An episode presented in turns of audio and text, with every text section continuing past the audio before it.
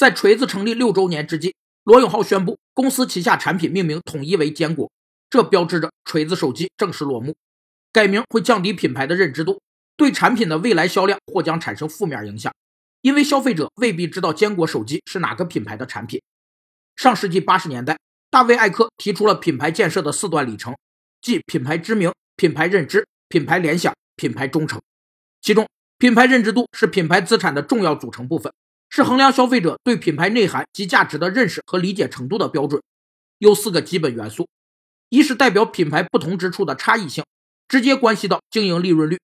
二是代表品牌对消费者适合程度的相关性，关系到市场渗透率；三是代表消费者如何看待品牌的尊重度，关系到对品牌的感受；四是代表消费者对品牌了解程度的认知度，关系到消费者体验的深度。事实上，锤子旗下产品的知名度比罗永浩本人的知名度还要差一大截。